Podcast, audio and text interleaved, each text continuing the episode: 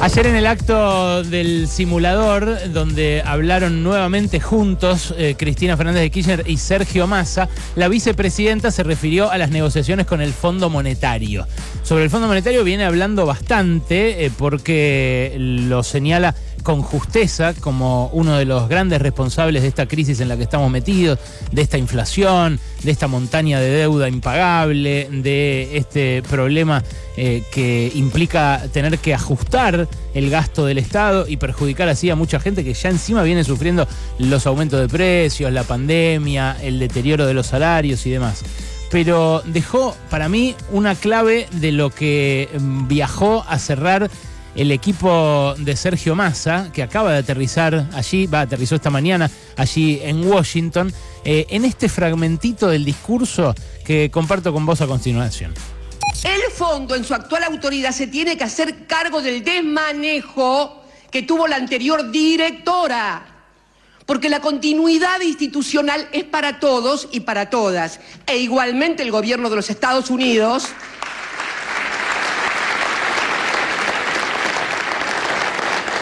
E igualmente, el gobierno de los Estados Unidos, está bien que el actual presidente no tiene nada que ver con Donald Trump, es más, parece que están enfrentados, pero oiga, diga, señor Mister, la continuidad también es para ustedes.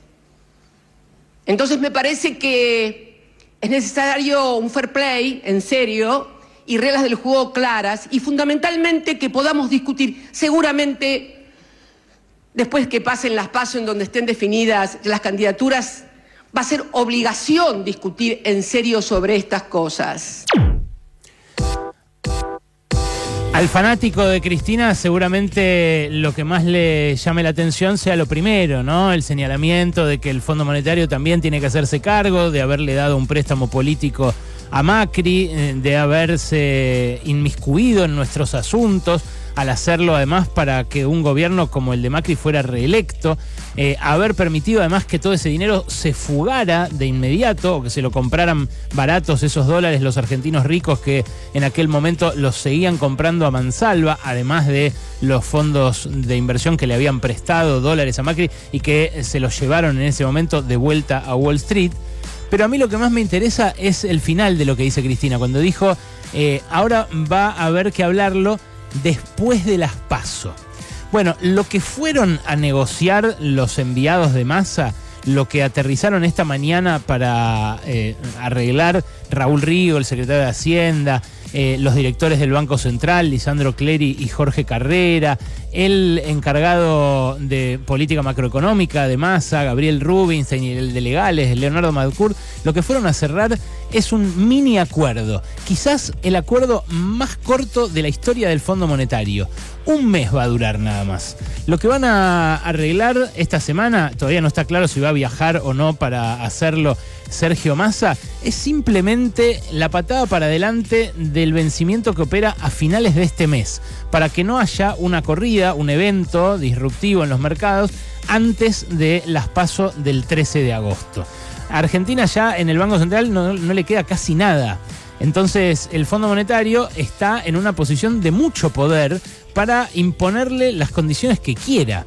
Massa viene ajustando eh, muy fuerte, viene recortando eh, estos 11 meses que viene eh, siendo ministro a un ritmo del 10% mensual. O sea, cada mes gasta, descontada la inflación, un 10% menos que el mismo mes del año anterior. Y eso es un tijeretazo grosso, un tijeretazo que se siente en que aumenta el boleto de Bondi acá en el área metropolitana más seguido que antes, en que le aumentó la tarifa de gas y de luz a la clase media, a la clase media alta y a la clase más acomodada muy bruscamente, y eso ya se notó ahora en las facturas de luz y de gas del invierno, pero se nota también en el deterioro de las jubilaciones, se nota en el deterioro de los programas sociales, se nota en el deterioro de los ingresos de quienes viven de un sueldo en el Estado.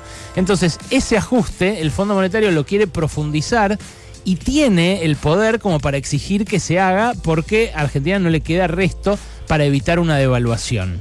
Eso es responsabilidad en parte del gobierno que volvió a firmar con el Fondo Monetario el año pasado y no discutió la deuda de Macri y en parte de la sequía, que era un imponderable el año pasado y que al final se comió la mitad de la cosecha de este año. Ahora, el fondo eh, tiene un problema que le apareció ahora que es que el último vencimiento se lo pagó Massa parcialmente con yuanes, con guita de China, del swap. Y ahí hay una beta interesantísima que se abre, que es que Massa era el más pro norteamericano de todos los peronistas, amigo del embajador, un montón de amigos allá en el Salón Oval, en el Consejo de Seguridad Nacional, en el Tesoro, en el Departamento de Estado, y sin embargo fue el primero que le pagó con yuanes al fondo. Ningún país lo había hecho hasta ahora. Eso abre una ventanita, una rendijita, una, diría yo, una negociación al filo de la cornisa en la cual quizás el Fondo Monetario no quiera eh, que otros países se entreguen a China como prestamista de última instancia y empiece a ser más cuestionado a nivel internacional un organismo tan destructivo como el Fondo Monetario, que le sirvió siempre a Estados Unidos para eh, tener injerencia en las políticas económicas de países como el nuestro eh, y que ahora empieza a verse más nítidamente eso, que empieza a notarse más que es así. Hay una discusión que seguramente va a darse esta semana, que es que eh, el fondo presta más barato que China. Bueno, no dejes que te caguen con eso, ¿eh? es mentira. Eh, muchos decían también que para que China mantuviera sus inversiones había que tener acuerdo con el Fondo Monetario. ¿Se acuerdan? Que había que tener, para que China haga el canje de monedas, había que estar bajo acuerdo con el Fondo Monetario. O para que siguiera haciendo las centrales nucleares. Esto lo decía hasta el canciller, hasta Cafiero. Bueno, era mentira. Era mentira. Eh, lo aclararon en el último viaje de masa a China. China le está queriendo competir a Estados Unidos y hay una competencia, la vemos en la eh, columna de Santi Juncal todos los lunes, una competencia para ver quién es la nueva potencia hegemónica. Yo no digo que Massa sea tan hábil como para colarse en esa pelea, en esa disputa y le termine sacando a los dos lo mejor para nosotros. Pero lo que está claro es que en esa negociación que venía tan jodida, se abrió una ventanita distinta a partir del pago con yuanes. Lo que va a cerrar ahora el equipo económico esta semana en Washington es un mini acuerdo, es el, pactito más eh, cortito de la historia del Fondo Monetario. El fondo quiere que gane la oposición, eso está clarísimo.